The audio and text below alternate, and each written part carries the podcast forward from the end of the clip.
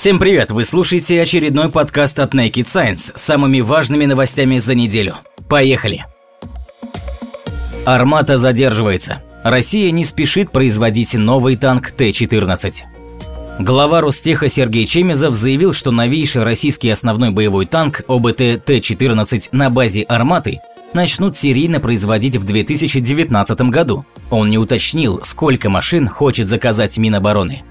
По словам главы корпорации Ростех Сергея Чемезова, начало серийного производства новейшего танка придется подождать. Проходят войсковые испытания. Они должны завершиться до конца 2018 года, а в 2019 начнется производство. Сколько машин готово заказать Министерство обороны, говорите рано, но уверен, «Армата» будет востребована. Самый современный танк в мире, заявил он в своем интервью агентству ТАСС.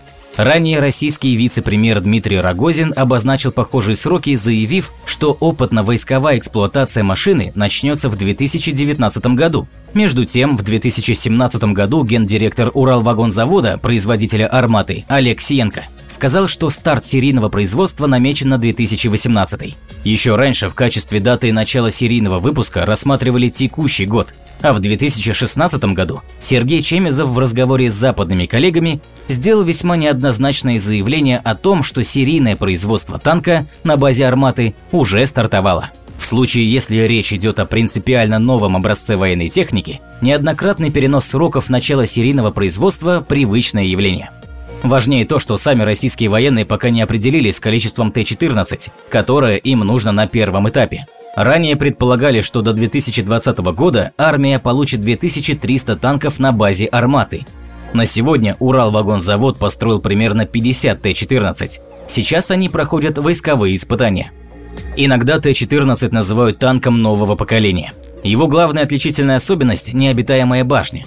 Все три члена экипажа находятся в изолированной бронекапсуле в передней части ОБТ. Еще одна важная черта – это комплекс активной защиты «Афганит», который, как предполагается, способен перехватывать даже самые современные противотанковые снаряды. Сохраняется интрига вокруг основного вооружения танка. Сейчас в роли такового выступает 125 миллиметровое орудие 2А-82. Однако, как стало известно, разработчики рассматривают возможность оснащения ОБТ более мощной 152 миллиметровой пушкой. Данное решение видится неоднозначным.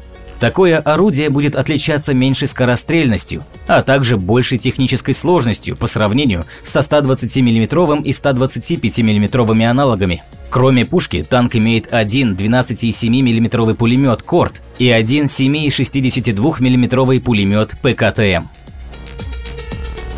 Биологи записали видеоролик в бактериальный геном. Американские генетики сохранили короткий видеоролик в ДНК кишечной палочки. Такие данные передаются из поколения в поколение и легко считываются снова. Гарвардский генетик Джордж Чорч известен коллегам как один из людей, внесших большой вклад в разработку методов секвенирования ДНК и технологий ГМ-модификации CRISP-Cas9. Знаком он и широкой публике, под его руководством реализуется целая череда интересных и громких научных проектов, включая создание первого организма с полностью синтетическим геномом и даже воскрешение мамонтов. В своей новой работе Чорч и его коллеги продемонстрировали возможности использовать живые организмы в качестве носителей данных, записав нужную информацию прямо в их геном. Об этом ученые рассказывают в статье, опубликованной журналом Nature. Стоит вспомнить, что ДНК остается одним из лучших носителей информации, которые нам известны. Теоретически, грамм ее способен хранить до 455 эксабайт, поэтому генетики уже не раз демонстрировали перенос данных в последовательность нуклеотидов, искусственно синтезированной ДНК. В принципе, сходным образом действуют и живые организмы, бактерии, которые используют систему CRISPR-Cas9 для сохранения в своей ДНК иммунных воспоминаний, фрагментов геномов вирусов, с которыми клетке доводилось встретиться. Использовали CRISP и гарвардские ученые в сочетании с белками Cas1 и Cas2 вместо привычного для этих целей фермента нуклеазы Cas9. В цифровом виде были представлены шесть изображений снимок человеческой руки и пять последовательных фотографий бегущей лошади, сделанных Эдвардом Мейбриджем в 1878 году. Цифровые данные были перекодированы в последовательности нуклеотидов, на основе которых авторы синтезировали ДНК. Этот материал внесли в клетки кишечной палочки, подготовленные электропорацией. Затем в дело вступила система CRISP. Культивировав клетки, ученые затем выделили ДНК из более чем 600 тысяч клеток. Такое большое количество понадобилось для того, чтобы объединить фрагменты ДНК, включенные в геном в каждом конкретном случае, а также избавиться от ошибок, связанных со сбоями в работе бактериальных систем и просто с мутациями. Реконструкция прошла отлично. Чорчу и его коллегам удалось успешно реконструировать исходные картинки. Куда приведут такие работы? Появятся ли технологии хранения персональных данных, медицинской истории или просто логов человека в ДНК его клеток? Что из этого будет передаваться по наследству? Будем ли мы записывать книги в геном микробов, чтобы сохранить их на все время существования биосферы? Возможно, это дело слишком неопределенного будущего, но уже в ближайшее время очередной необычный проект Чорча может привести к появлению новых методов генетики и биологии. Легко представить, например, как клетка может быть оснащена механизмами записи ключевых событий собственной жизни и развития. Так что ученым останется лишь прочесть этот ДНК-блок. Европа и Япония раскрыли детали двойной миссии к Меркурию. Зонд Бэпи Коломбо прошел вибрационные тесты и готовится к запуску, а в ESA раскрыли детали его миссии к Меркурию. Уже почти 10 лет европейская ESA и японская Якса космические агентства работают над совместной миссией Бэпи Коломбо, которая должна отправиться к Меркурию в 2018 году. Недавно аппарат прошел финальные тесты перед окончательной предстартовой сборкой. Подводя итоги, в ESA организовали брифинг, на котором инженеры и ученые раскрыли новые подробности предстоящего полета и научной работы. Меркурий остается одной из наименее изученных планет Солнечной системы, хотя находится вовсе не так далеко, около 77 миллионов километров, как, например, Сатурн. Обжигающая близость сильно затрудняет работу космических аппаратов, так что до сих пор Меркурий обследовали всего два американских зонда – Mariner 10 и Messenger. Работа последнего принесла массу интересных открытий и загадок. Решить некоторые из них и сможет новая миссия ESA и Якса. В отличие от предыдущих, аппарат должен даже совершить посадку на поверхность планеты.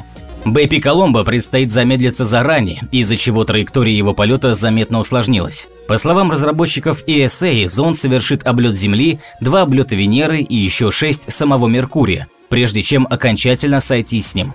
Долгий путь займет больше семи лет и закончится в 2025 году. Уже на орбите Меркурия Бэпи Коломбо разделится на два независимых аппарата – европейский и японский, которые начнут исследования. От перелетного модуля Mercury Transfer Module (MTM) отделится спутник Mercury Planetary Orbiter (MPO) и аппарат для исследования магнитосферы Mercury Magnetospheric Orbiter (MMO). MMO изготовлен Якса, а остальные элементы миссии плюс трехметровый солнцезащитный экран МОСИФ европейскими партнерами. На месте Бэпи Коломбо ждут экстремальные перепады температур, которые могут меняться в течение дня от минус 170 до 430 градусов Цельсия, плюс мощные потоки излучения от Солнца. По словам одного из разработчиков миссии Ульриха Рейнингауза, для космического аппарата это все равно, что работать в печи для пиццы. При этом МПО будет работать на слабо вытянутой полярной орбите Меркурия и исследовать его поверхность и внутреннее строение. ММО же будет двигаться высокой эллиптической полярной орбитой и промерит глобальное магнитное поле планеты. Главным вопросом, ответить на который надеются ученые благодаря данным Бэпи Коломбо, остается природа геологической активности Меркурия. Мессенджер показал, что планета до сих пор слегка сжимается в размерах, возможно из-за еще продолжающегося остывания ядра, и геофизики надеются понять, от чего и как это происходит – нуждаются в подтверждении и залежи вечного льда в тени на дне глубоких кратеров и вулканов, которые заметил тот же мессенджер. Наконец, близость Солнца с его могучей гравитацией позволит еще раз и с особенной точностью проверить некоторые следствия общей теории относительности. Мозг мужчин и женщин по-разному ведет себя при клинической депрессии. Ученые выявили различия в работе головного мозга женщин и мужчин во время клинической депрессии – Результаты помогут подобрать более эффективное лечение. Известно, что заболеваемость большим депрессивным расстройством, БДР, или клинической депрессией, резко возрастает в подростковом возрасте, причем у девочек встречается в два раза чаще, чем у мальчиков. Поэтому в эксперименте британских нейрофизиологов приняли участие 34 подростка мужского пола и 106 женского. Из них 24 юноши и 82 девушки страдали от клинической депрессии. Добровольцы прошли тесты. Они читали появляющиеся лишь на мгновение на экране слова и определяли их эмоциональную окраску. В зависимости от того, было ли для них слово позитивным или негативным, участники эксперимента нажимали соответствующую кнопку.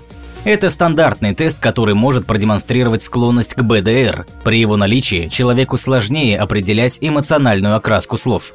При тестировании ученые применили магнитно-резонансную томографию. Анализ показал, что мужчины и женщины по-разному переносят клиническую депрессию. Речь, в частности, идет об уровне активности отдельных участков коры мозга, например, надкраевой извилины и задней поясной коры. Первая ответственна за восприятие чувств окружающих людей, а вторая – за эмоции, принятие рискованных решений, мечты и эпизодическую память. Еще один небезынтересный вывод. У страдающих от БДР юношей, в отличие от здоровых, была понижена активность мозжечка, который не только связан с вестибулярным аппаратом, но участвует и в проявлении эмоций, распознавании лиц и в некоторой степени отвечает за память и эмпатию. Результаты могут подобрать более эффективные методы лечения людей, страдающих большим депрессивным расстройством. Мужчин-астрономов уличили в сексизме. Американские ученые пришли к выводу, что женщины-астрономы сталкиваются с сексуальным домогательством и расизмом на рабочем месте чаще мужчин.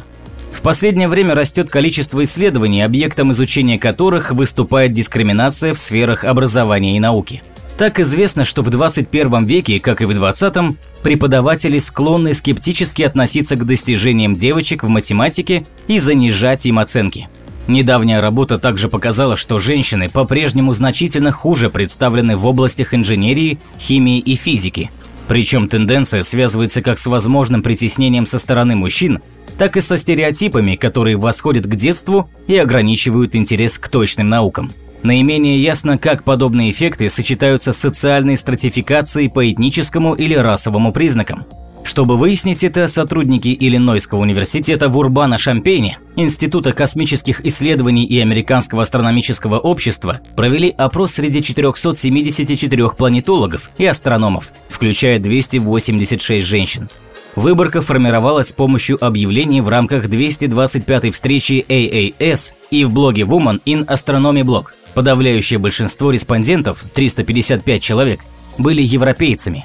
Также участие в работе приняли метисы, латиноамериканцы, афроамериканцы, американцы ближневосточного, азиатского происхождения и индейцы. Анкета включала в себя 39 пунктов об опыте столкновения с проявлениями расизма, сексизма и иными оскорблениями.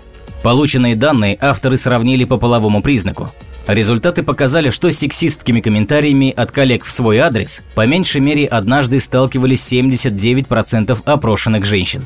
Для мужчин показатель составил 63%. Кроме того, женщины чаще сообщали о комментариях в отношении физических и умственных способностей – 56% против 43%, и этнической принадлежности. Значительно реже мужчины слышали замечания о феминности, тогда как с упреками в избыточной мужественности сталкивалась половина женщин. Схожая тенденция наблюдалась при оценке взаимодействия с руководством и остальными людьми. Отдельно ученые отмечают показатели женщин неевропейского происхождения. Они чаще остальных респондентов имели опыт российских, сексистских комментариев и оскорблений в адрес физических и когнитивных способностей. Примерно треть сотрудниц заявили, что из-за враждебного климата не чувствуют себя безопасно на рабочем месте. 18% из них по той же причине избегают профессиональные мероприятия. По мнению авторов, агрессия со стороны других сотрудников может ограничивать карьерное продвижение – тем не менее, из-за небольшой выборки и того, что она формировалась не случайно, опрос не позволяет распространить выводы на все астрономические общества. Советское воспитание детей оказалось отличным от российского – Социолог Лидия Окольская сравнила воспитательные модели в Советском Союзе и Российской Федерации. Оказалось, что они имеют принципиальные различия, обусловленные ценностями, доминирующими в обществе на определенном этапе. Лидия Окольская, старший научный сотрудник Института социологии РАН, сравнила советскую и российскую воспитательные модели. Для этого она проанализировала два исследования. Первое под названием «Советский человек» провели в 1989 и 1999 годах. Его автор – известный социолог Юрий Левада. Другая масштабная работа называется «Всемирное исследование ценностей». Она затрагивает 1990 1995, 2006 и 2011 годы. Участие в каждом из этих опросов приняли 2000 человек. Последний опрос охватил 2500. Во всех случаях респондентам предлагали список качеств, которые они хотели бы видеть у своих детей. Например, бескорыстие, ответственность, трудолюбие, независимость, бережливость, настойчивость, послушание, неэгоистичность и другие. Человек должен был выбрать не более пяти из них. Согласно выводам Лидии Окольской, в советской воспитательной модели доминировали такие качества, как честность, порядочность и любовь к дому и своей стране. В то же время в конце 90-х на первый план выходят уже другие, более эгоистичные. Желание получить звание или хорошую работу потеснили стремление трудиться ради общего блага и уважать родителей. Последние стали чаще делать акцент на индивидуалистических качествах и самостоятельности ребенка. Честность и порядочность оказались важны как для советского человека, так и для россиянина. Но в 80-е эти качества все же ценились больше. Интересный вывод касается религии. Среди людей, для которых важным аспектом является религиозное воспитание, оказалось много эгоистов. Пара «религия исключительно важна» и «не упускать своего» часто фигурируют в исследовании, несмотря на то, что базовые ценности православия и ислама нельзя назвать эгоистичными – также видно, что роль религии в российском обществе постепенно возрастала после краха СССР. Воспитательные модели Российской Федерации претерпели немало метаморфоз за прошедшие десятилетия. Они отличаются не только от советской модели, но и друг от друга. В 90-е произошел крен в сторону настойчивости, решительности и независимости. А в 2000-е на первое место выходит самостоятельность и нонконформизм. Но уже после 2006 произошло неожиданное усиление ценности послушания, хотя и самостоятельность оставалась весьма важным трендом. Подпороговая нагрузка превзошла низкую в развитии силы. Американские ученые показали, что упражнения с подпороговым сопротивлением в большей степени помогают развитию силы, чем с низким, за счет адаптации мотонейронов. Эффективность физических упражнений определяется высокой адаптивностью нервно-мышечной системы. Наиболее известным механизмом такого приспособления выступает гипертрофия скелетных мышц. При нагрузке их клетки получают микротравмы и начинают активнее запасать гликоген, увеличиваясь в размерах. В свою очередь, сила волокон, помимо уровня миозина и актина, как считается, зависит от способности мотонейронов к максимальному возбуждению. Для стимуляции последнего используется работа с высоким сопротивлением, 60-85% от предельного. Однако ряд исследований показали, что сопоставимую гипертрофию также могут вызывать как малые, так и экстремальные отягощения. Чтобы прояснить противоречия, специалисты из Оклахомского государственного университета и других учреждений провели эксперимент с участием 26 мужчин в возрасте 19-35 лет. После разделения на две группы они в течение шести недель должны были трижды в неделю выполнять упражнения на растяжку разгибателей бедра с 80 или 30% сопротивлением соответственно. Затем, спустя 3 и 6 недель, авторы оценивали толщину волокон в области их коленного сустава, разгибателей и квадрицепса с помощью ультразвукового исследования, силу ног посредством динанометра с 10-100% сопротивлением при ходьбе а также возбудимость мотонейронов методом электромиографии. В период проведения эксперимента добровольцев просили ограничить повседневные нагрузки на ноги. Дополнительно ученые включили в рассмотрение калорийность и состав их рациона. Анализ показал, что при сопоставимом объеме потребления углеводов и жиров и разном количестве повторений обе группы испытуемых получали примерно одинаковый объем нагрузок. Толщина мышц после тренировок также значимо не различалась. Однако уже к третьей неделе участники, которые делали растяжку с 80% сопротивлением, демонстрировали прирост физической, в том числе изометрической силы. У мужчин с 30% сопротивлением увеличение показателя наблюдалось только к шестой неделе. Пиковый крутящий момент в первой группе также превышал значение второй, хотя существенно не отличался по сравнению с базовым. Уровень максимальной произвольной активации в случае подпороговых усилий при этом увеличился к шестой неделе – По словам авторов, полученные данные дополняют информацию в пользу гипотезы об эффективности работы с большим сопротивлением для развития силы. При 80% нагрузке она возросла на 27,7 и 28 процентных пунктов через 3 и 6 недель. У остальных добровольцев прирост составил 9,5 и 13,4%. Несмотря на отсутствие различий в толщине мышц, тенденция сопровождалась повышением возбудимости мотонейронов. Земля не станет Венерой из-за Трампа. Ученые раскритиковали Хокинга.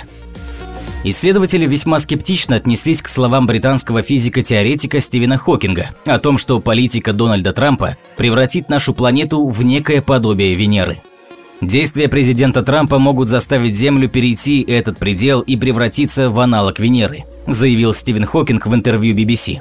По мнению ученого, катастрофа может произойти вследствие выхода Соединенных Штатов из Парижского соглашения.